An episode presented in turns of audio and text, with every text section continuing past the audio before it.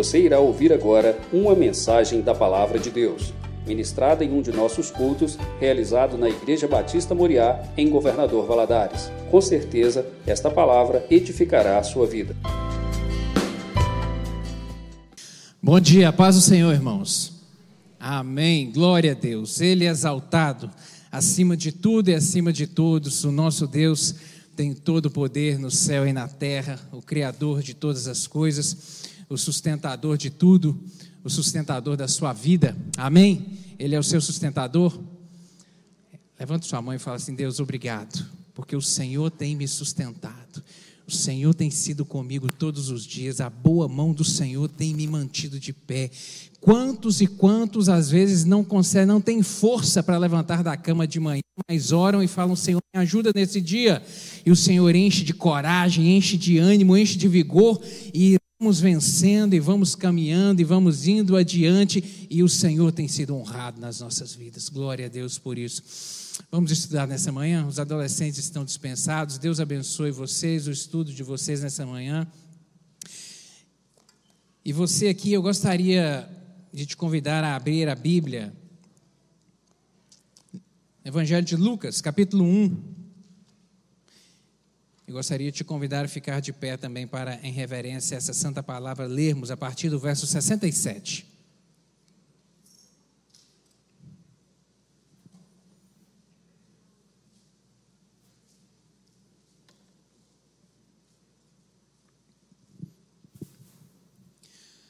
Evangelho de Lucas, capítulo 1, a partir do verso 67. Diz assim a palavra do Senhor: E Zacarias, seu pai, foi cheio do Espírito Santo e profetizou, dizendo: Bendito o Senhor Deus de Israel, porque visitou e remiu o seu povo, e nos levantou uma salvação poderosa na casa de Davi, seu servo, como falou pela boca dos seus santos profetas desde o princípio do mundo, para nos livrar dos nossos inimigos e das mãos de todos os que nos aborrecem, e para manifestar misericórdia a nossos pais, e para, lem e para lembrar-se do seu santo concerto e do juramento que jurou a Abraão, nosso pai de conceder-nos que, libertados das mãos de nossos inimigos, o servíssemos sem temor, em santidade e justiça perante Ele, todos os dias da nossa vida. E tu, ó menino, serás chamado profeta do Altíssimo, porque hás de ir ante a face do Senhor e preparar os seus caminhos, para dar ao seu povo conhecimento da salvação na remissão dos seus pecados, pelas entranhas da misericórdia do nosso Deus, com que o Oriente do Alto nos visitou, para alumiar os que estão assentados em trevas e sombra de morte, a fim de dirigir os nossos pés pelo caminho da paz. E o menino crescia e se robustecia em espírito e esteve nos desertos até o dia em que havia de mostrar-se a Israel. Amém? Vamos orar mais uma vez, vamos pedir ao Espírito Santo que aplique essa palavra ao nosso coração. Feche os olhos aí, faça você essa oração.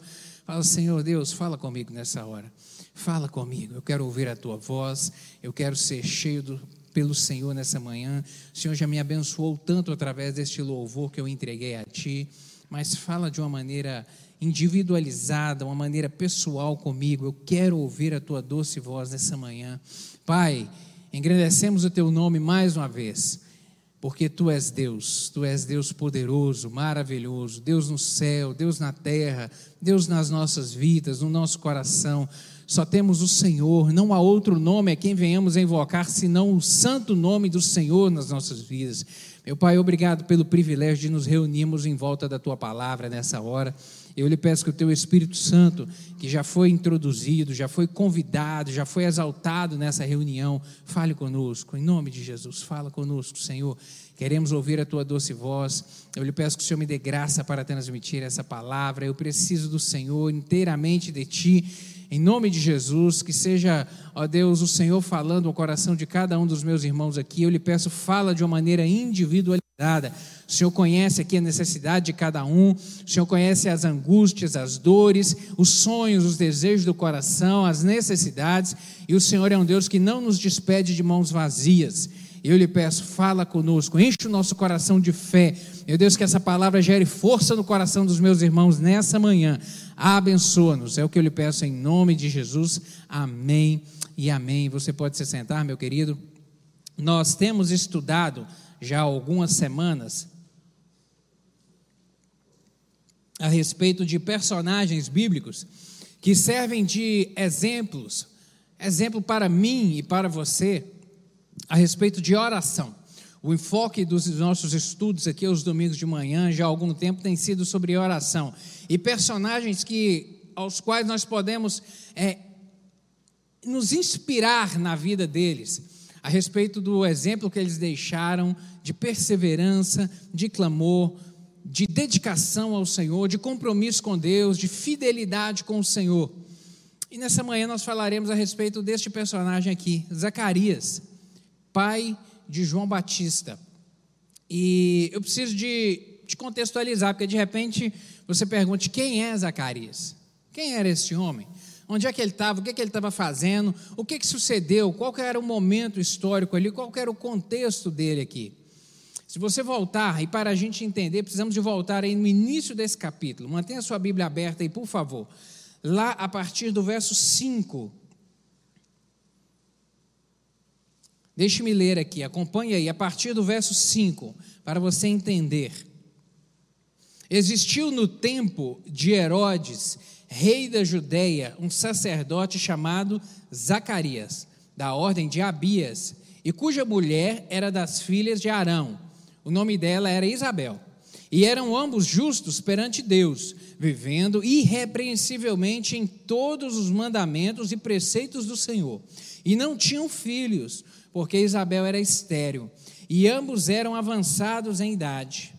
E aconteceu que, exercendo ele o sacerdócio diante de Deus, na ordem da sua turma, segundo o costume sacerdotal, coube-lhe em sorte entrar no templo do Senhor para oferecer o incenso. E toda a multidão do povo estava fora, orando à hora do incenso. Então o anjo do Senhor lhe apareceu, posto em pé à direita do altar de incenso. E Zacarias, vendo, turbou-se e caiu temor sobre ele.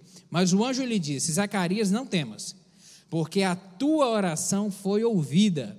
E Isabel, tua mulher, dará à luz um filho, e lhe porás o nome de João.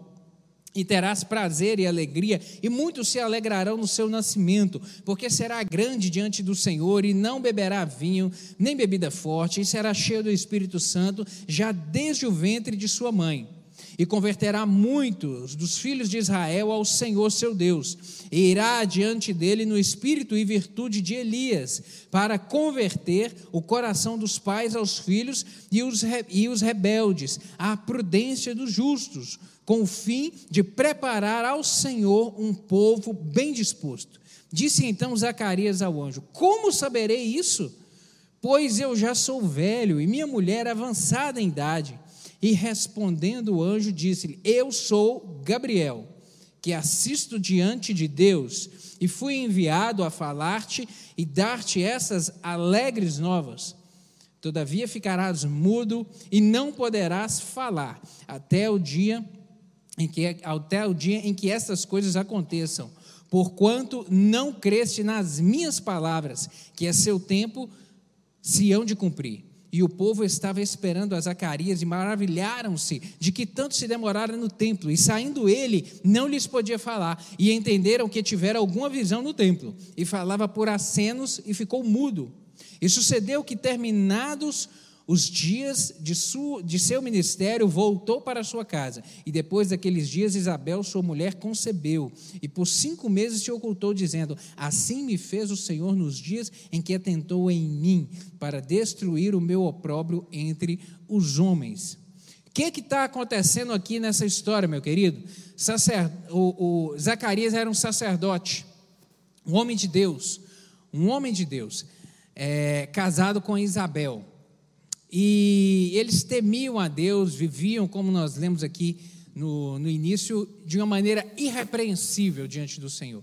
Temiam a Deus, levavam Deus a sério, tinham compromisso com Deus e, a, e o estilo de vida deles, a conduta, a forma como eles se portavam ficou registrado, irrepreensíveis diante de Deus. Gente que realmente dava exemplo. E eles não tinham filhos. Isabel era estéreo. Isabel era estéreo. E aqui eu já aprendo uma grande lição. Todo mundo tem problema. Todo mundo tem problema, até crente. Todo mundo tem problema, algum problema. Todo mundo tem problema. Algum tempo atrás eu estava aconselhando uma pessoa e ele reclamando que tô, tô, tô, estou com problema, estou com problema, e angustiado, e já num quadro depressivo, já estou com problema, e chegava até a bater a mão na cabeça, estou muito angustiado, estou muito angustiado, tenho problemas e tudo mais, e ele falando que tu, o problema maior dele decorria de um problema físico que ele tinha. Naquela hora o Espírito Santo falou comigo, fala para ele que todo mundo tem problema. Pronto. Todo mundo tem problema, meu querido. De alguma maneira, de alguma espécie, cada um vive uma angústia, vive uma tristeza, vive um, tem, tem um calo no seu sapato. E viva a vida. Viva a vida. Levante a cabeça e siga adiante. Não é porque você tem esse problema que você vai deixar de viver. Outro está faltando um braço. O outro é cego de um olho. O outro é estéreo. Cada um tem um problema, e o problema não vai te matar, o problema não vai te consumir, você não deve deixar que ele roube a sua alegria de viver. Cada um tem um problema, todo mundo tem problema. Às vezes nós achamos que só nós temos o problema, que só é difícil na casa da gente, que só é problemático na nossa vida. Na verdade, é uma grande ilusão, querido. Todos têm problema. E esse casal de Deus aqui tinha um problema problema da esterilidade, não tinham filhos. E nesse dia aqui, nesse tempo, ele foi escalado para poder trabalhar no templo. Nesse período aqui, nesse momento da história, havia cerca de 20, 20 mil sacerdotes em Israel cerca de 20 mil espalhados no território de Israel. Era muita gente para poder servir ao templo ao mesmo tempo. Então eles eram ordenados por escalas de acordo com as suas famílias. Eram cerca de 20, eram 24 grupos. Então era mais ou menos aí grupo de aproximadamente mil homens que serviam como sacerdotes e eram escalados em momentos diferentes. Aqui nós vemos que diz que ele era da família de Abias. Então, naquela semana, os sacerdotes da família de Abias é que tinham uma responsabilidade ali da administração e do cuidado do templo. E apenas um entrava no santo lugar dentro do templo para poder acender o incenso que era necessário acender. E foi tirado sorte entre eles e Zacarias foi o sorteado. Foi o privilegiado de entrar no santo lugar para poder apresentar ali aquele incenso ao Senhor. Ele foi escalado e o anjo Gabriel lhe apareceu ali. Não há coincidências na nossa história. Não há coincidência. De repente você pode pensar, nossa, que coincidência, foi logo na vez que ele entrou, que ele foi escalado para poder ir no templo, o anjo lhe apareceu. Não, querido, não há coincidência na nossa história. Isso aqui já estava agendado na programação de Deus. Na agenda de Deus já estava marcado que esse dia aqui o anjo ia aparecer para Gabriel, ia aparecer a Zacarias e ele ia apresentar um recado de Deus. Diga, querido. Como? Isso, aquilo que é programado por Deus, aquilo que está na agenda de Deus. Ele só não fala para a gente. Para a gente é uma surpresa. Para a gente pode parecer coincidência, mas quando a nossa vida está entregue nas mãos do Senhor, entenda isso. Quando você é aliançado com Deus e você entrega para Ele a sua agenda, os seus compromissos, a sua vida, a sua casa, fala: Senhor, vai à minha frente, Senhor, dirige os meus passos, Senhor, me guia, me orienta, abra as portas por onde eu preciso ir. Aí não tem coincidência, querido. Aí está programado por Deus, está agendado. O Senhor agendou esse compromisso aqui. O anjo Gabriel apareceu a ele, falou que ele teria um filho, e ele questionou a possibilidade disso ocorrer. Ele questionou, falou: Não, isso é difícil, isso é difícil acontecer. Como isso é possível acontecer? Minha, minha esposa é estéreo e a gente já está idoso, as coisas já não estão funcionando direito não tem muito jeito disso acontecer. Ele questionou o anjo como será possível isso. E, e, o anjo traz a ele uma resposta que, como sinal de que, que, que aquela palavra se cumpriria, ele ficaria mudo. Ele não falaria mais, até que aquela promessa se cumprisse. O sinal, ele não, queria, ele não pediu um sinal, ele não questionou como será isso possível. O anjo então responde: Eu vou te dar um sinal. O sinal vai ser você ficar mudo, até no dia que isso acontecer. Até no dia que isso acontecer. E, e assim sucede a questão fática, o contexto fático era esse. E o momento de Israel? O momento aqui, histórico, era um momento de, até então, silêncio de Deus na terra. Havia-se muito tempo que a voz de Deus não era ouvida. Cerca de 400 anos de silêncio de Deus na terra.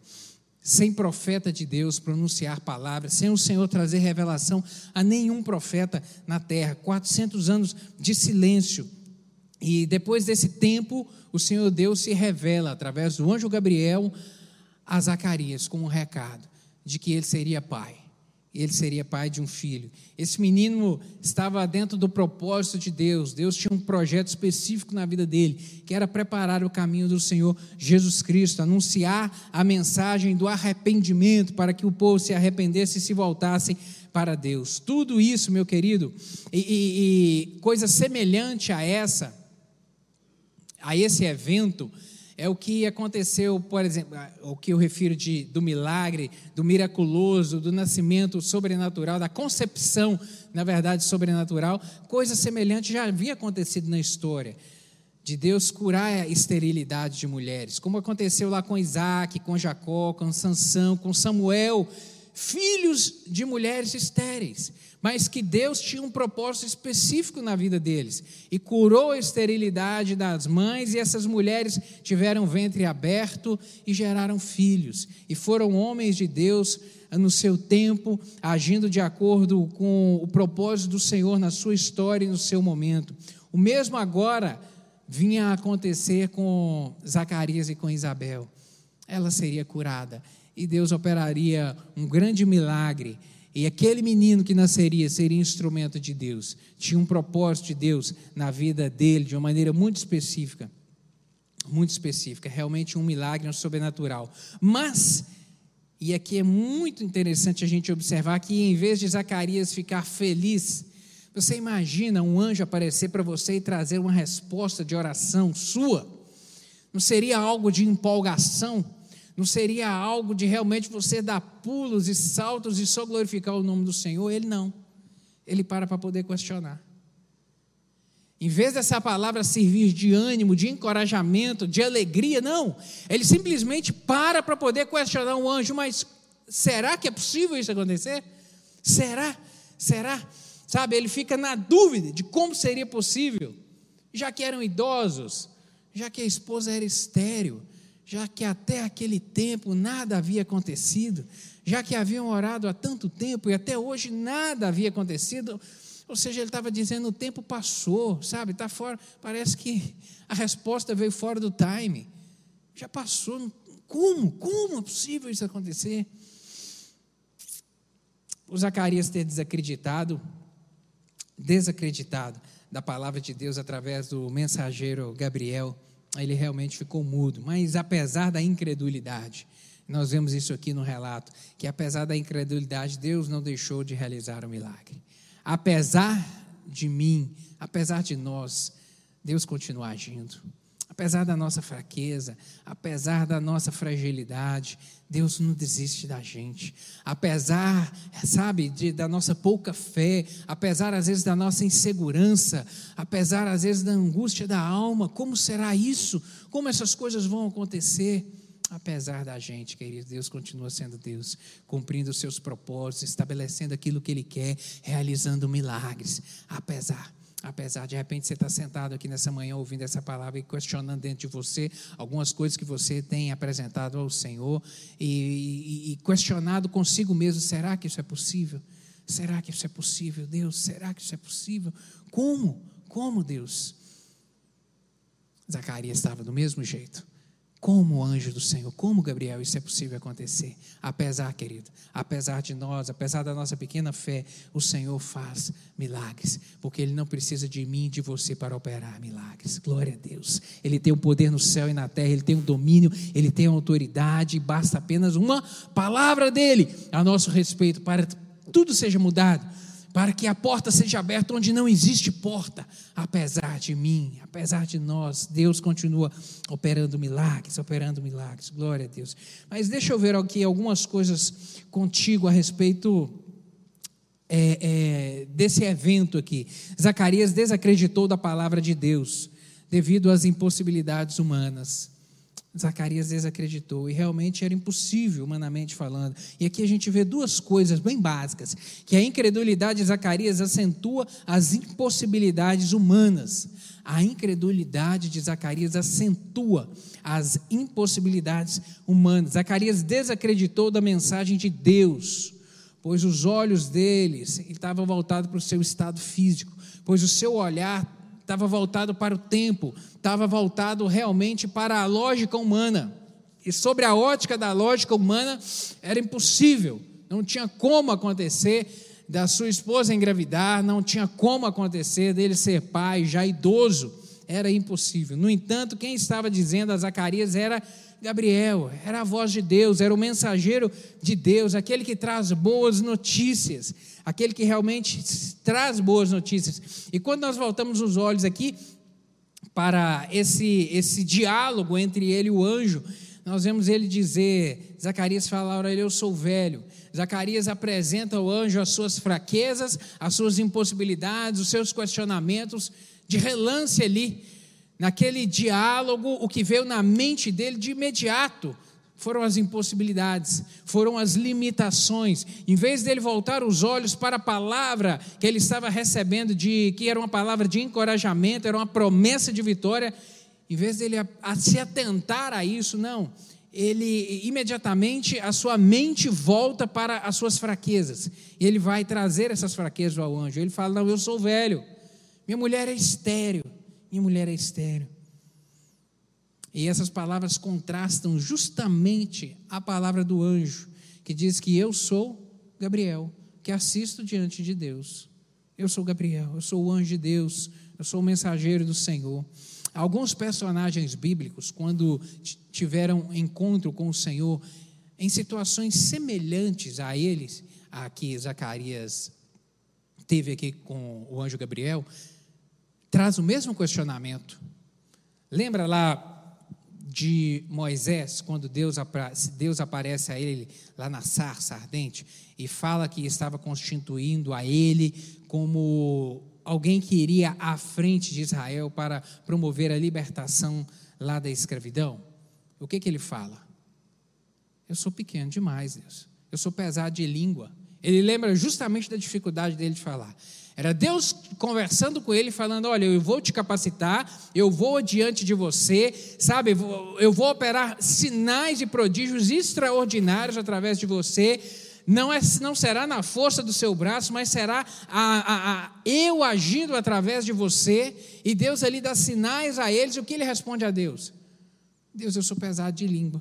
Deus, eu tenho dificuldade. Deus, para mim não dá. Aqui, leva, leva outro chama outro, delega para outro, fala com outro Deus, apresentando as fraquezas. Me lembro também de Sara, esposa de Abraão, quando o anjo do Senhor aparece a ela e fala que ela vai ter um filho.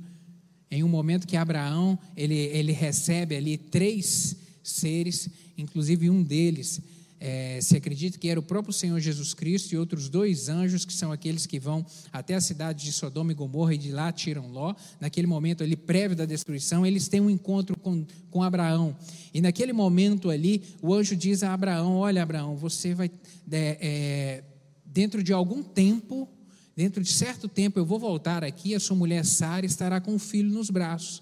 E Sara estava do lado de trás da cortina, ouviu aquilo e em vez de se alegrar com aquela palavra, em vez de se encher de coragem com aquela palavra, com aquela palavra, o que, é que ela faz? Ela dá uma gargalhada, ela dá uma risada, desacreditando daquilo que o anjo do Senhor estava falando, desacreditando. Sabe, querido, isso mostra e revela que, para mim e para você, que os personagens bíblicos eram gente como a gente. Não eram homens e nem mulheres diferentes de nós. Eram gente como a gente, que viveram experiências é, extraordinárias, algumas sobrenaturais, experiências com o Senhor, como o Senhor nos permite viver nos nossos dias de hoje. Sabe, quando nós oramos e Deus responde a oração, quando clamamos e o Espírito Santo visita o nosso coração, experiências. E o Senhor aqui visitou e falou e operou através desses homens e mulheres e promoveu sinais na vida deles de maneira extraordinária, mas eram gente como a gente. Zacarias quis dizer aqui com essas palavras que realmente ele era humano, que a sua mulher, ele e a mulher estavam avançados em idade, que não era para eles aquilo, ou seja, que era impossível acontecer. Mas no verso 19, o anjo diz para ele, responde de uma maneira muito clara, e respondendo o anjo, disse-lhe: Eu sou Gabriel, que assisto diante de Deus e fui enviado a falar-te e a dar-te estas boas novas, essas alegres novas o anjo Gabriel deu uma direta, porque eh, trocando em miúdos, seria mais ou menos assim: o anjo dizendo: Olha, Zacarias, você não está entendendo o que está vendo, não? Você não está entendendo? Eu estou dizendo que você vai ser pai, que a sua mulher terá um filho. Você não está entendendo, não? Quem está falando contigo sou eu, Gabriel, que estou diante de Deus. Deus mandou vir dizer a você que você vai ser pai que sua esposa terá um filho. Você não está entendendo, não? Quase eu vou precisar de desenhar isso para você poder entender que isso vai acontecer, porque Deus está dizendo que ela vai ter um filho. Você não está entendendo, não? Às vezes Deus precisa de fazer assim com a gente, né? Dar um saculejo na gente, para a gente, para botar fé no nosso coração. Ei, você não está entendendo que eu estou falando contigo, não? Que a minha presença, que a minha promessa, que a promessa que eu falo, ela vai se cumprir. Você não está entendendo? Se atente para isso, ei, acorde. Quem está falando é a palavra do Senhor. Quem está dizendo é o Senhor, é o Todo-Poderoso, é aquele que criou todas as coisas, é aquele que é o dono de todas as coisas, é aquele que é o controlador de todas as coisas. Ei, é Deus que está dizendo, querido. É Deus que está dizendo, por isso confie. E para poder ratificar, já não bastasse ser um anjo, já não bastasse ser um anjo que estava falando com ele, ele ainda se identifica ele ainda fala o nome, ele fala, não, eu sou Gabriel. E, e quando ele fala que eu sou Gabriel, tinha uma tinha um, um, peso essa palavra, um significado ainda mais importante, por quê? Porque o anjo Gabriel já era conhecido, já era se falado a respeito dele, porque essa não é, esse não é o primeiro momento que ele aparece na história, ele havia aparecido cerca de 500 anos antes a Daniel, lá no capítulo 8, do livro de Daniel, ele aparece ao profeta para poder falar a ele a respeito, trazer a ele a visão do cordeiro e do bode. Ele aparece em outro momento a Daniel, no capítulo 9, para poder trazer, para anunciar e interpretar a ele a visão a respeito das 70 semanas, que tinham o propósito de comunicar a respeito da vinda do Salvador e 500 anos, cerca de 500 anos depois que esse anjo apareceu a Daniel, agora ele vem aparecer a Zacarias. Então Zacarias já havia ouvido falar a respeito do anjo, Gabriel. Ele já sabia a respeito da existência desse anjo específico, desse nome. Não era estranho a ele como sacerdote.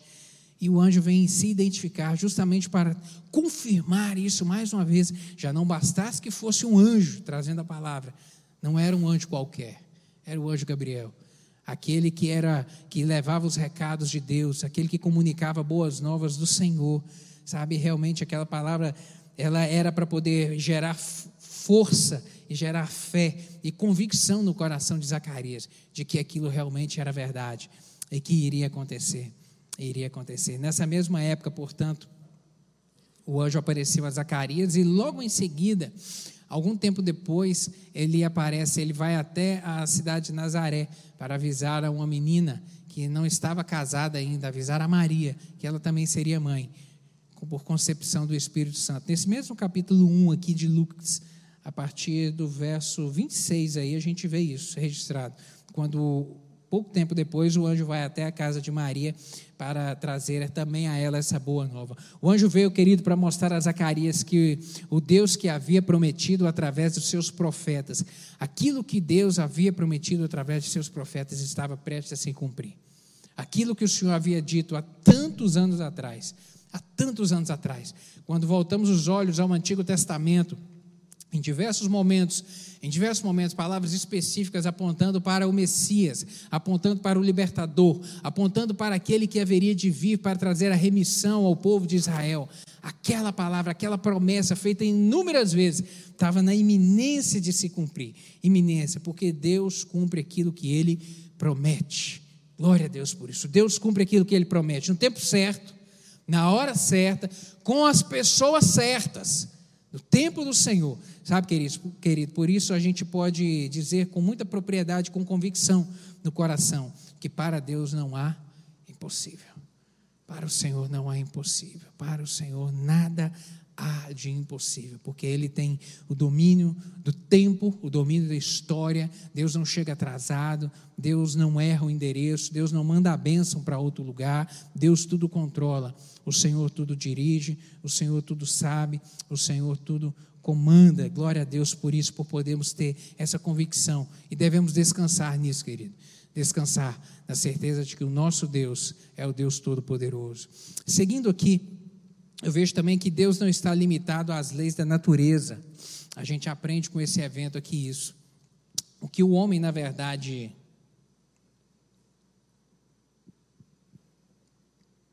o que o homem, na verdade, entende por leis da natureza, na verdade, são leis de Deus, que ele estabeleceu para que a natureza obedeça. Entenda isso. Nesse mundo que nós vivemos, o que nós chamamos de leis da natureza, na verdade são leis de Deus. Ele que estabeleceu isso. Por quê? Porque foi ele que determinou que isso acontecesse. Algumas delas, lei da gravidade. A lei da física que diz que dois corpos não podem ocupar o mesmo espaço. É verdade? É verdade.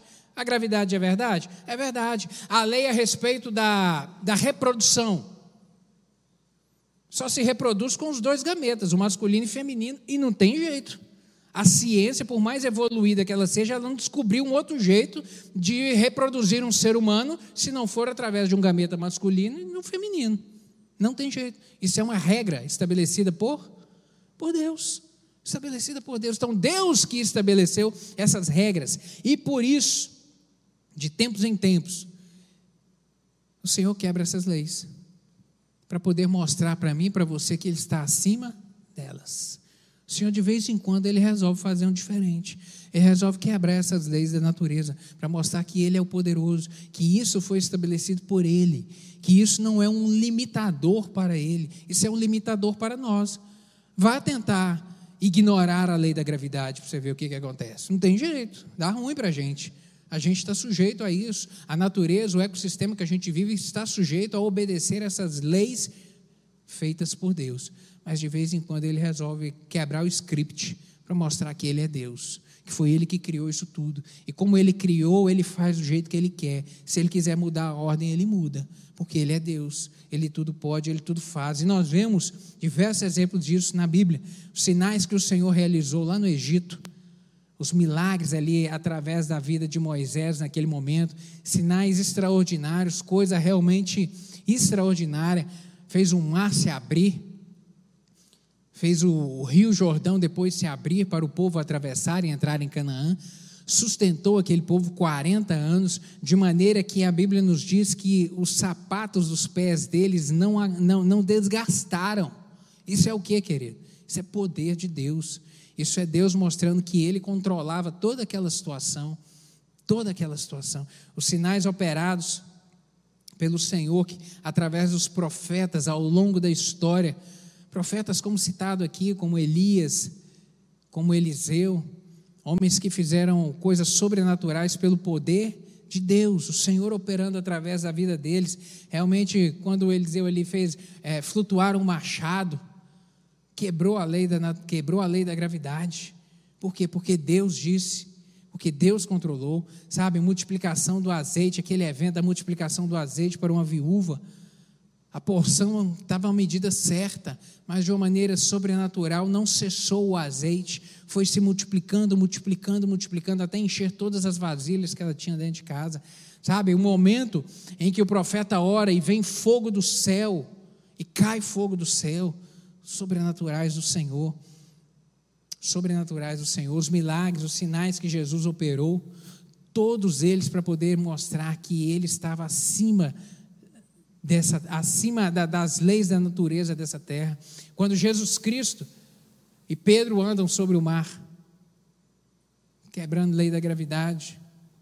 Quando, me lembro quando Paulo, preso lá na, no fundo de uma masmorra, um anjo aparece a ele, o toca, o pega pela mão e sai andando com ele, atravessando todos os, os portões, todas as grades da cadeia e param lá na rua. Dois corpos não podem ocupar o mesmo espaço? Ocuparam. Ocuparam. Por quê? Porque Deus está acima de tudo, querido. Ele controla, ele controla. Não coloque limite para o Senhor. Não coloque limite para o agir de Deus na sua vida. Às vezes você pensa que não tem jeito, mas o nosso Deus é o Deus que faz dar jeito. Ele faz acontecer do jeito dele, no tempo dele, na hora dele, da forma que ele quer. A gente só não pode colocar as nossas limitações, sabe, como um empecilho para o Senhor e deixar a nossa fé esmorecer em razão disso. Às vezes você está orando há tanto tempo, clamando ao Senhor há tanto tempo e não entendendo porque às vezes você não tem resposta. Querido, Deus age no momento certo, no tempo dele, na hora dele. Não é você, é Deus. É Deus, é Deus. A nós basta ter perseverança. Por mais quando a gente olha a respeito do, do, do, avanço da medicina na terra, que bênção é isso. Que bênção é Deus dar inteligência a médicos, a profissionais, sabe, para poder desenvolver é, é, mecanismo para tratar a gente. Que bênção é isso, que bênção, que bênção. Que coisa extraordinária é Deus dar ao homem sabedoria. Sabe, eu me lembro quando meu pai fez uma cirurgia de, de troca de uma válvula no coração. E o médico, eu perguntei, como é que faz isso, doutor? Como é que é o procedimento? Ele falou, não, Ale, é simples. A gente vai abrir o peito do seu pai, vou tirar o coração, vou desconectar tudo, vou colocar numa caixa com gelo. E aí vou fazer a cirurgia, vou trocar a válvula. Aí depois eu vou pegar o coração, vou colocar de novo, vou ligar as conexões todas e vou dar um choque nele para ele acordar. Eu fiquei assim, e aí eu fiz uma pergunta muito idiota. Falei, mas e se não acordar? E se o coração não acordar? Ele, bom, se não acordar, aí você já sabe, né? Aí você já sabe. Querido, isso é poder de Deus de dar inteligência ao homem para fazer uma coisa dessa. Isso é sobrenatural, isso é graça de Deus demais. É Deus dando muita inteligência. Mas a gente acredita isso tudo a Deus. Quando a gente leva ao médico, nós temos que realmente levar, temos que buscar o tratamento, temos que ir atrás, mas a gente acredita isso tudo a Deus. Fala, a gente ora e fala: Deus, dá inteligência a esse homem. Deus, capacita a mão desse médico. Deus, faz esse remédio funcionar, Senhor. Dá graça para esse negócio dar o efeito necessário. Dá graça, meu querido. E Deus responde, Deus age. E Deus opera o sobrenatural. Acredite sempre a Ele as vitórias. Acredite sempre a Ele, porque é Ele que dá graça nisso tudo. Me lembro, tem uma história de um pastor que esteve pregando a respeito de Jonas, milagre de Deus do milagre que Deus operou na vida de Jonas ali. E ao chegar em casa, o filho pergunta a ele se ele acreditava mesmo que um peixe poderia engolir um homem e o homem ficar vivo três dias dentro da barriga do peixe. Ele, o menino perguntou: Ô pai, você acredita que isso é possível? Um peixe engolir um homem, um homem ficar três dias e três noites vivo lá dentro e depois sair andando ainda, como aconteceu? E aí o pai respondeu com muita sabedoria e falou: Filho, se Deus foi capaz de criar o homem sem nada para poder começar, se Deus foi capaz de criar os animais marinhos sem nada, a partir do nada, a partir do nada ele criou e ele fez. Se Deus também foi capaz de criar isso tudo, você não acha que ele teria poder para fazer o peixe engolir um homem, mantê-lo vivo dentro da barriga e depois fazer esse homem, tirar esse homem vivo lá de dentro? Aí o menino respondeu: Bem, se você vai colocar Deus na história, aí é diferente. Eu te perguntei se você acredita. Se o senhor for colocar Deus na história, aí é diferente.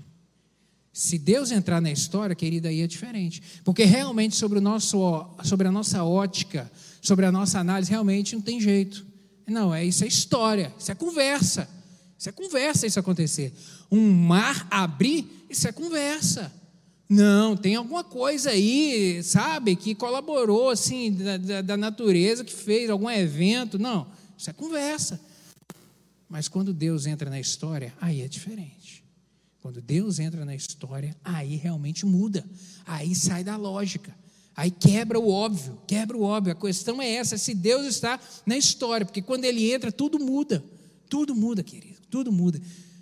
E aí eu já falo para você: convide, convide sempre o Senhor para a sua história.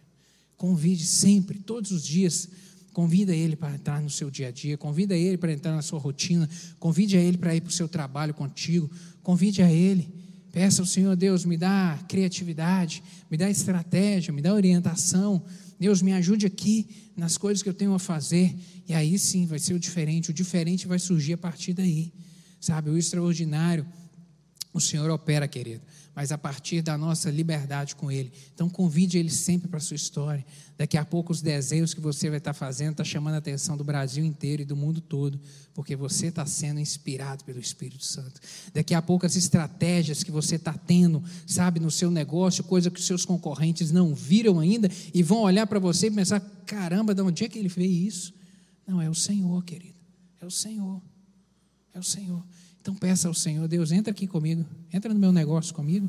Senhor, me ajuda, sabe? Senhor, me ajuda a criar uma técnica nova. Deus, me dá criatividade, me ajude a ouvir aonde os outros ainda não viram. Me capacita, Senhor. Sabe, peça isso sempre ao Senhor. Capacitação, me ajude a criar um produto, meu Deus, que o meu concorrente ainda não criou. Sabe, algo diferente. Peça isso ao Senhor, querido. Senhor, me ajude me ajude, você vai receber do Senhor uma porção sobrenatural de graça. Você recebe essa palavra em nome de Jesus? Eu recebo essa palavra, meu Deus, em nome de Jesus, me dá isso. Me dá isso, Senhor, me ajude a ver e a ter fé no coração de que com o Senhor na minha história tudo pode ser diferente. E os outros vão olhar e dizer: como que isso é possível acontecer? Não tinha jeito disso acontecer. Não, mas aconteceu. Porque Deus dá graça. Porque Deus dá graça. Deus dá graça. Sabe, outra coisa que eu vejo aqui, Zacarias recebeu um sinal de juízo acompanhado de misericórdia. Porque o nosso Deus é um Deus de misericórdia. Apesar de Zacarias receber as boas novas aqui do anjo Gabriel, ele desacreditou da palavra dele, desacreditou de como isso seria possível. Zacarias colocou as limitações humanas acima do poder de Deus e, por ter duvidado, o Senhor o puniu, deixando ele mudo e talvez até mesmo surdo. Nós veremos isso aqui. A dúvida de Zacarias, mas Graças a Deus, porque a dúvida de Zacarias não impediu que a bênção prometida chegasse. Apesar da incerteza dele, apesar da pouca fé, apesar da sua fragilidade, talvez emocional naquele momento ali, isso não foi impedimento para que a palavra do Senhor se cumprisse e a bênção chegasse a ele. Sabe, querida, a oração feita com fé é a chave para obtermos vitória. E a Bíblia nos diz isso de uma maneira muito clara. Para termos a vitória nas nossas vidas, devemos clamar com fé Hebreus capítulo 11, verso 6, diz isso de uma maneira muito clara. De fato, sem fé é impossível agradar a Deus, porquanto é necessário que aquele que se aproxima de Deus creia que Ele existe, que é galardoador dos que o buscam. Creia que realmente Ele existe, querido. Essa palavra é para mim e para você. Esse alerta é para mim e para você de que devemos clamar com fé, com convicção no coração de que Deus tem poder, de que o nosso Deus é o Deus onipresente, é o Deus onipotente, que tudo vê, que tudo pode, que tudo faz, que não há limitação para Ele. A oração feita com fé é baseada realmente na onipotência de Deus e não nas nossas limitações e possibilidades. Por duvidar disso, o anjo disse que, que Zacarias ficaria mudo, ficaria mudo. Deus não nos trata conforme merecemos, mas segundo a sua grande misericórdia. Segundo a sua grande misericórdia. Sabe, naquele momento Deus não fosse misericordioso, o anjo havia trazido a notícia: olha, você vai ter um filho, você vai ter um filho, e ele devolve com todos aqueles questionamentos e impossibilidades. De repente, se Deus não fosse um Deus tão paciente como Ele é comigo e contigo, O anjo poderia virar as costas e falar: Bom, já que você não está acreditando, deixa eu ir embora então. Bom, já, já que você acha que não é possível, então tá bom, então eu vou embora. Você fica aí com as suas impossibilidades. Só que Deus não trata a gente assim, né? Graças a Deus por isso. Ele não trata a gente assim. Ele trata a gente com misericórdia, ele nos trata com amor, com benevolência. Salmo 25, verso 10. Todas as veredas do Senhor são misericórdia e verdade para que para os que guardam a sua aliança e os seus testemunhos. Todas as veredas do Senhor são veredas de misericórdia, querido. Salmo 145, versos 8 e 9. Benigno e misericordioso é o Senhor, tardio em irar-se de grande clemência. O Senhor é bom para todos e as suas ternas misericórdias permeiam todas as suas obras. A misericórdia do Senhor é sem fim sobre a minha vida, sobre a sua vida, sobre nós, sabe? Nós temos na Bíblia exemplo de pessoas que, em momentos de fragilidade, em momentos de pequena fé, o Senhor agiu com misericórdia para com eles. Pedro, me lembrei de Pedro, quando duvidou e começou a afundar no mar.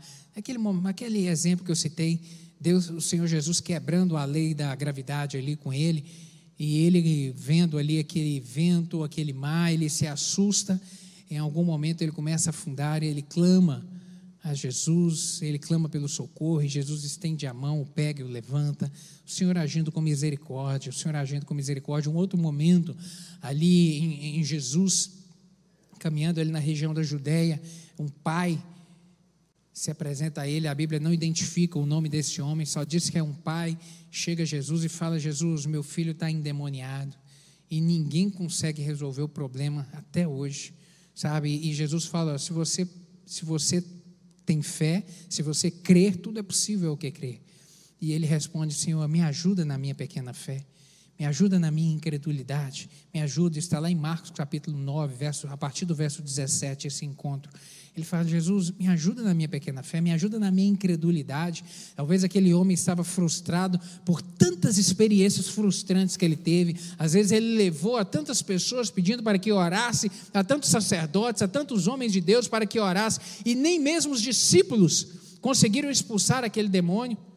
E aí ele chega até Jesus e fala: Jesus, nem os discípulos conseguiram resolver esse problema. Resolve, me ajuda, me socorre. E o Senhor Jesus agiu com misericórdia, apesar da pequena fé dele, apesar até mesmo da sua incredulidade. Isso é misericórdia, querido. Deus se mostrando misericordioso para comigo e contigo. O ficar mudo implicava em um juízo divino, devido ali à incredulidade dele.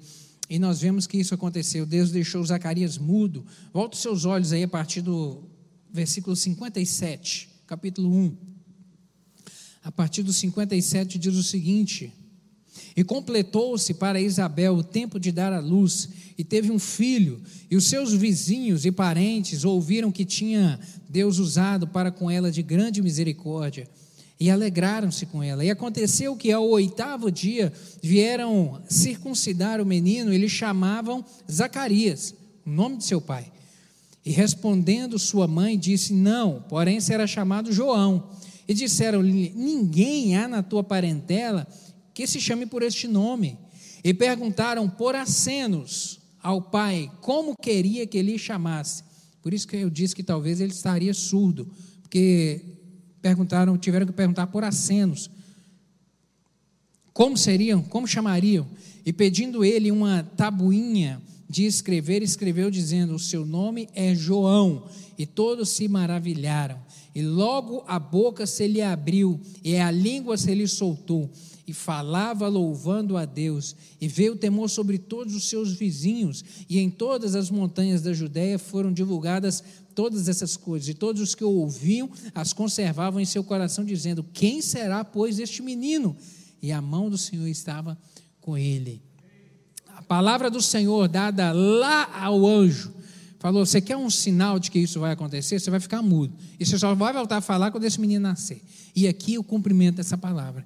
Voltou, voltou a fala, voltou novamente porque Deus é um Deus que cumpre aquilo que fala. Nós não devemos duvidar. Duvidar que Deus não cumprirá completamente as suas promessas, querido, aquilo que ele diz é fazê-lo de mentiroso, é limitar Deus. Quando voltamos os olhos para a sua palavra e desacreditamos das suas promessas, estamos colocando limitação em Deus. Temos que ter realmente muito cuidado, muito cuidado.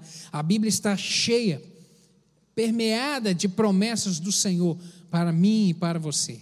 Permeada.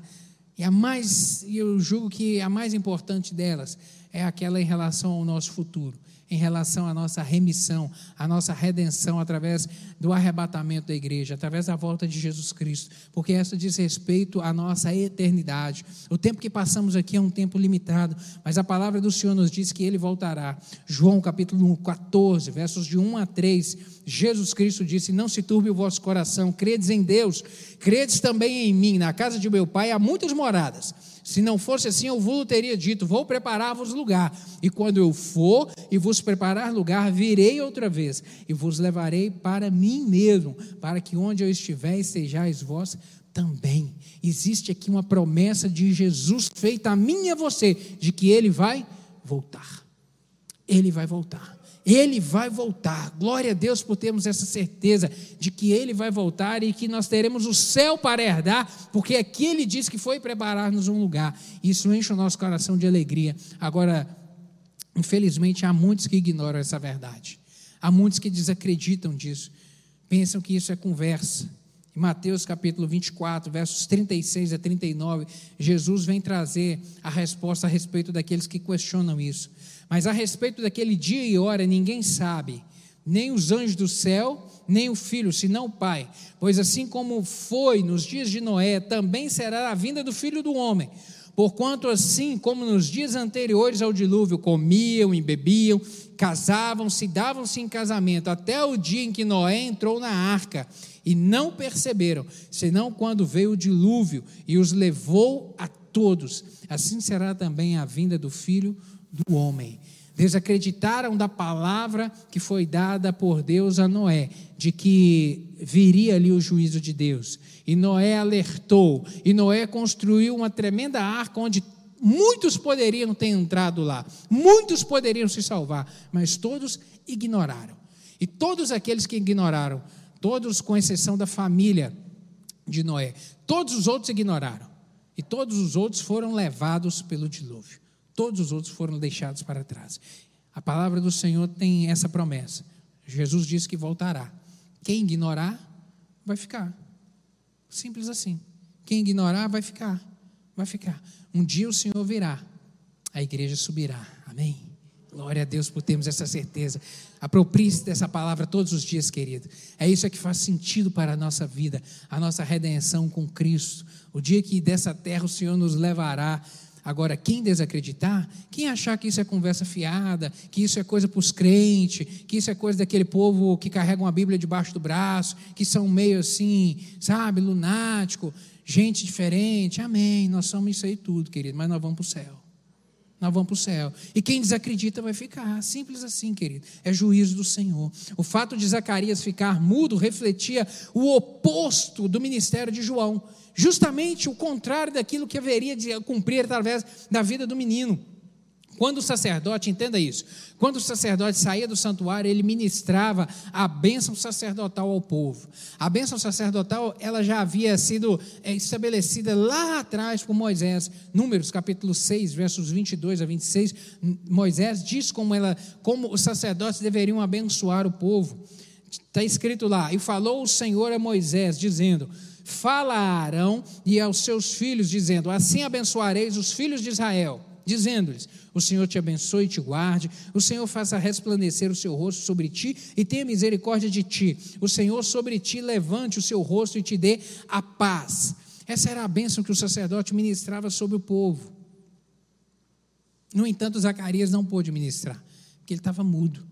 Ele estava mudo, sabe? E isso era prenúncio do que estava para poder acontecer naquele momento ali, aquele momento histórico. A bênção levítica, ela iria se calar para sempre.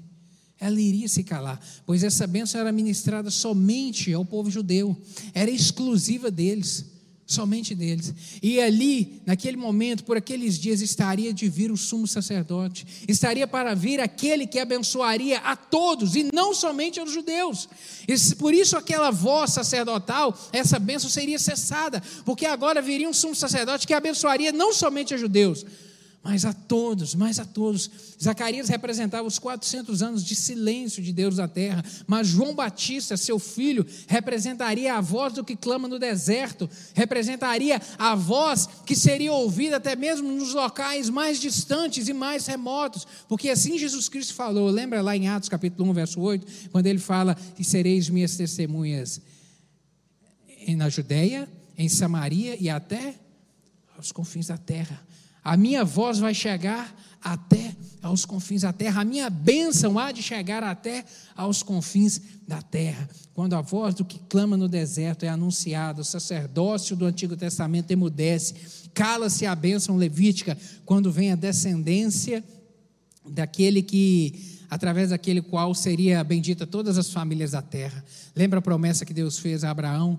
Lá em Gênesis capítulo 12, em ti serão benditas todas as famílias da terra, estava para se cumprir aqui. A voz do que clama no deserto era o prenúncio de que essa bênção chegaria sobre todos, sobre todos. O opróbrio aqui de Isabel foi removido, a vergonha dela, o opróbrio, a vergonha foi removido. A palavra profética se cumpriu, Isabel ficou grávida, Isabel gerou um menino. Querido, o Senhor sempre cumpre a sua palavra. O Senhor sempre cumpre aquilo que ele diz, sempre, sempre. A expressão opróbrio, vergonha ou desgraça era um sentimento de humilhação, sabe, que pairava ali sobre ela, e ela fala isso, aquela que de quem diziam que era estéreo, de quem diziam que era estéreo, de quem chamavam de estéreo, que aquela que carregava a pecha de ser estéreo, e a esterilidade era realmente um, um, algo infame para uma mulher naquele tempo, porque era tida como alguém que não era abençoada por Deus, era tida alguém que era amaldiçoada por Deus, por alguma razão carregava uma maldição sobre a vida dela. Essa era a pecha que ela trazia consigo todos os dias. Era muito difícil a esterilidade naquele tempo. E certamente, sendo ela e o seu marido pessoas piedosas, muitos questionavam. E certamente muitos questionamentos foram feitos ali, muitas suspeitas de repente levantadas sobre o juízo de Deus na vida deles. E quanto a isso, a gente tem que ter muito cuidado. Devemos ter cuidado de não fazer julgamento de coisas, de fatos que a gente desconhece. Fatos que a gente desconhece. Eu me lembro quando a Marcele estava doente, Marcele, minha esposa, ficou doente durante cinco anos uma enxaqueca insuportável, coisa que deixou-a inválida, tinha que ficar num quarto fechado, escuro, com um pano nos olhos, não aguentava levantar, não aguentava fazer nada. Foram cinco anos muito difíceis. E, mas nós clamando e clamando, Senhor, entra com a tua provisão, a tua provisão, Deus faz, opera um milagre. Tinha ido em todos os médicos, não tinha uma solução, tinha feito tudo quanto é tipo de tratamento possível e nada resolvia. Eu clamando e clamando, Senhor, tem misericórdia. E muitas pessoas, por incrível que pareça, nesse tempo já chegaram a ela, algumas pessoas, e perguntaram se por acaso ela não tinha algum pecado escondido. Teve gente que chegou para ela e perguntou: por acaso você não tem assim, não está com falta de perdão com alguém e de repente é isso que está acontecendo na sua vida? Não. Perguntaram para ela. Perguntaram para ela. Isso é o que, querido? Isso mostra que nós dentro da nossa limitação, às vezes a gente quer achar uma solução óbvia para as coisas. A gente tem essa mania de querer achar uma, uma resposta. Olha, está acontecendo assim por causa disso. A gente quer achar uma lógica para entender as coisas, para explicar as coisas, a gente quer achar uma resposta óbvia. E por vezes, querido, isso tudo é agir de Deus. E só depois que ela foi curada que a gente foi entender porquê do agir de Deus, que isso tudo era mão de Deus que estava nesse negócio. Tudo era controle de Deus.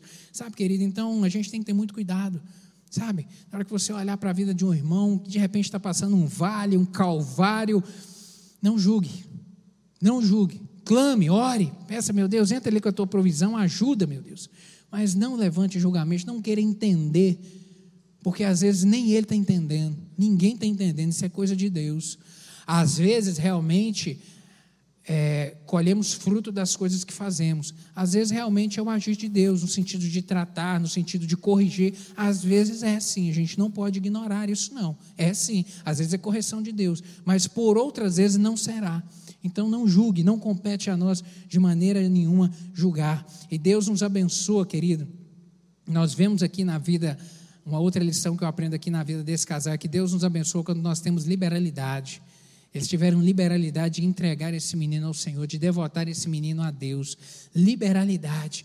Quando o Senhor, quando o Senhor vê isso em nós, liberalidade para darmos, para doarmos, para que aquilo que Ele nos deu não é nosso, a gente não reter, mas a gente usar para que o nome dele seja engrandecido, a gente usar para abençoar a vida de outros. Aí Deus tem alegria também em nos abençoar.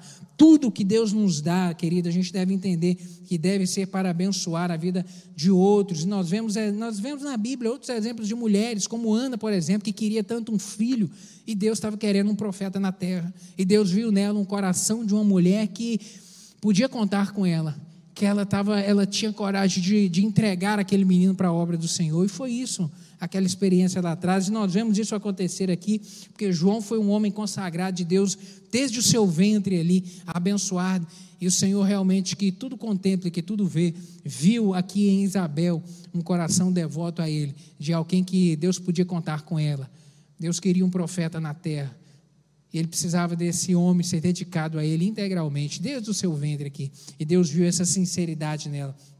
A gente, querido, não podemos ser como o mar morto, que recebe água doce, que recebe água doce, mas que não, não, não, não distribui com ninguém, retém tudo para si, e em razão disso se torna alguém salgado e alguém frutífero. Em nome de Jesus, aquilo que Deus te abençoe, semeie na vida dos outros. Semeie, semeie atenção, semeie abraço, semeie estender a mão, semeie seus dons e talentos na vida de outros, semeie o seu dinheiro na vida de outros, seja instrumento de Deus para abençoar a vida de outros. Tenha liberalidade, querido. Exerça isso, liberalidade. Quando nós agimos dessa maneira, o Senhor nos abençoa ainda de uma maneira mais abundante.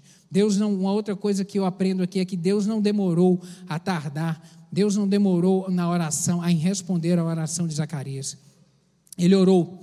E o anjo disse aqui no início, a primeira palavra que o anjo diz, Zacarias vendo turbou-se, mas o anjo lhe disse: Zacarias, não temas, porque a tua oração foi ouvida. Eles clamaram, e clamaram muito ao Senhor pelo filho, para que Deus curasse aquela enfermidade, aquela esterilidade. E o anjo vem dizer: Deus ouviu sua oração. Deus ouviu sua oração no tempo certo porque esse aqui era o momento da bênção chegar, porque Deus tinha um plano e um propósito, era a plenitude, nos era a plenitude dos tempos, era esse. Gálatas capítulo 4, verso 4, diz assim: Vindo, porém, a plenitude do tempo, Deus enviou o seu filho, nascido de mulher, nascido sob a lei. Deus tinha um propósito, o remidor viria. E Deus tinha um propósito de que alguém viesse para preparar o caminho dele, e esse alguém seria João Batista. Então o momento de João Batista era agora. De João Batista não podia ter nascido há 10 anos atrás, há 20 anos atrás. Não, o momento era esse. Era agora. Era esse o momento exato, querido, entenda isso, há tempo para todas as coisas. Se Deus tem o tempo certo, Deus tem o tempo certo sempre para responder. Então, se isso é uma verdade, descanse o seu coração. Descanse o seu coração. Apenas persevere como Zacarias perseverou, orando, clamando, mesmo na sua pouca fé, mas clamando ao Senhor. Persevere na oração. Não sei há quanto tempo você está clamando por uma resposta de Deus, mas creia que ela virá em nome de Jesus, no tempo certo e na hora certa. E para encerrarmos aqui, vemos que Zacarias, que foram os versos que eu li aqui no final, a partir do 67, que eu li lá no início, essa parte final aqui, a oração que Zacarias faz a Deus, de gratidão a Ele.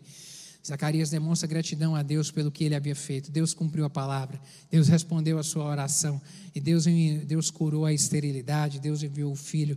Zacarias manifestou sua gratidão a Deus, declarando que ele é Deus que cumpre promessas. Ele rememora das promessas que Deus havia feito lá atrás a Abraão, rememora a promessa que Deus havia feito também a Davi. A Davi, lembra que Davi, quando vai recolher trazer a oferta, decide construir um templo ao Senhor e ele traz a oferta ao Senhor. Aquilo agradou tanto a Deus que Deus deu a ele uma promessa. Deus falou: Davi, o seu reino nunca terá fim. Nunca terá fim. E Jesus Cristo, como descendente da linhagem de Davi, era o cumprimento dessa promessa. O Rei dos Reis, o Senhor dos Senhores estava para poder surgir. Deus é o Deus que cumpre promessa, querido. E ele estava aqui demonstrando a sua gratidão a Deus. Seja grato pelo que Deus tem feito na sua vida. Seja grato sempre.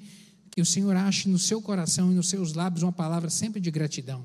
Sabe, ao amanhecer, ao acordar, independente do que você esteja vivendo, às vezes problemas, às vezes tempo de bonança, às vezes tempo de, de, de ventos agitados, em nome de Jesus, Seja sempre grato ao Senhor por tudo. Grato, grato, grato ao Senhor. Amém, meu querido? Quero concluir dizendo que a promessa de Deus se cumpriu em nossas vidas. As promessas de Deus se cumprem em nossas vidas, não no nosso tempo, mas no tempo dele, do modo dele, do jeito dele, do jeito dele. Não nos cabe duvidar do poder de Deus para realizar em nossas vidas aquilo que queremos, ainda que esteja demorando. Não nos cabe duvidar. Deus tem um momento certo de entrar com a tua provisão na sua vida. E muitas vezes a demora de Deus é para que possamos amadurecer na fé e não servi-lo pelo que ele faz, mas pelo que ele é. Ele é Deus. Se ele fizer, ele é Deus. Mas se não fizer, continua sendo Deus na sua vida? Se ele não responder, continuará sendo Deus na sua vida? Amém. Que isso seja uma declaração que você faça todos os dias. Amém. Vamos orar? Vamos colocar de pé?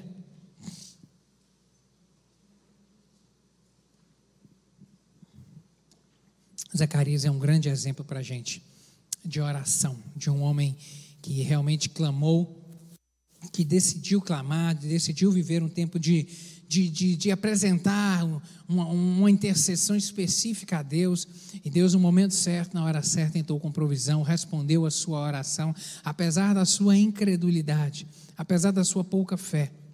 Eu gostaria de orar contigo nessa manhã, que de repente está vivendo um tempo, de repente, como Zacarias orando há tanto tempo, clamando ao Senhor, ou de repente até desacreditado de que é possível essa resposta vir na sua vida, de repente você esteja pensando, não, o tempo já se passou. De repente há um sonho no seu coração que você diga, não, esse aqui deixa eu colocar de lado, deixar para escanteio, porque o time já se foi.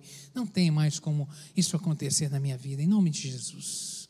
Deus é o Deus que está acima das leis da natureza. As leis não são da natureza, as leis são de Deus. O controle é de Deus. Entenda isso. Se essa palavra fez sentido no seu para você, coloque a mão no seu coração. Eu quero orar contigo nessa manhã se isso fez sentido, você está falando, Deus, essa palavra é para mim, Deus, eu me aproprio dela, eu tomo posse dela, Deus, o tempo é do Senhor, Deus, me ajuda a perseverar na oração, Deus, me ajude a não duvidar da promessa do Senhor, Deus, me, me encoraja, Senhor, ajuda a minha pequena fé, de repente você esteja nessa situação de estar desacreditado, diga ao Senhor, Deus, aumenta a minha fé, Pai, aumenta a minha fé para perseverar na caminhada com o Senhor, para não desistir, exercite gratidão, Seja sempre grato a Deus por tudo que Ele já tem feito até aqui na sua vida. Gratidão, gratidão para você demonstrar a Ele de que se Ele fizer, Ele é Deus, você vai glorificar, mas se o Senhor não responder, Ele continuará sendo Deus da sua vida, Deus da sua casa, e você continuará honrando o nome do Senhor. Pai, obrigado por tua palavra. Obrigado porque essa palavra, meu Deus, nos encoraja a perseverar na caminhada com o Senhor. Essa palavra nos mostra, Pai, que o Senhor é Deus no céu e Deus na terra. Meu Deus, de que o controle e o domínio de tudo está nas mãos do Senhor. Bendito seja o teu santo nome. Meu Deus, eu lhe peço, Pai, que em nome de Jesus Pai, o Senhor falou ao coração aqui de irmãos, decisões estão sendo feitas, posturas estão sendo tomadas nessa hora. Eu lhe peço, meu Deus, que o Senhor gere fé no coração dos meus irmãos, em nome de Jesus. Faz brotar fé, faz nascer uma fé extraordinária. Fortaleça, anima nessa manhã, em nome de Jesus, Pai, para que cada um persevere na caminhada, não olhe para trás, não duvide, não esmoreça. Meu Deus, não fique parado no caminho, não fique olhando para o problema, meu Deus, e sofrendo e pensando que é o fim meu Deus, que tudo acabou, mas que em nome de Jesus olhem para o autor e consumador da fé, que é Cristo Jesus. Sejam fortalecidos pelo Senhor nessa manhã e tenham uma convicção de que a resposta virá no tempo certo, na plenitude dos tempos, no momento certo, porque o Senhor não tarda e o Senhor não falha. Em nome de Jesus, completa, Pai, eu lhe peço essa palavra com sinais e prodígios na vida de cada um dos meus irmãos, para que o teu santo nome seja engrandecido. É assim que eu lhe oro em nome de Jesus. Amém e amém.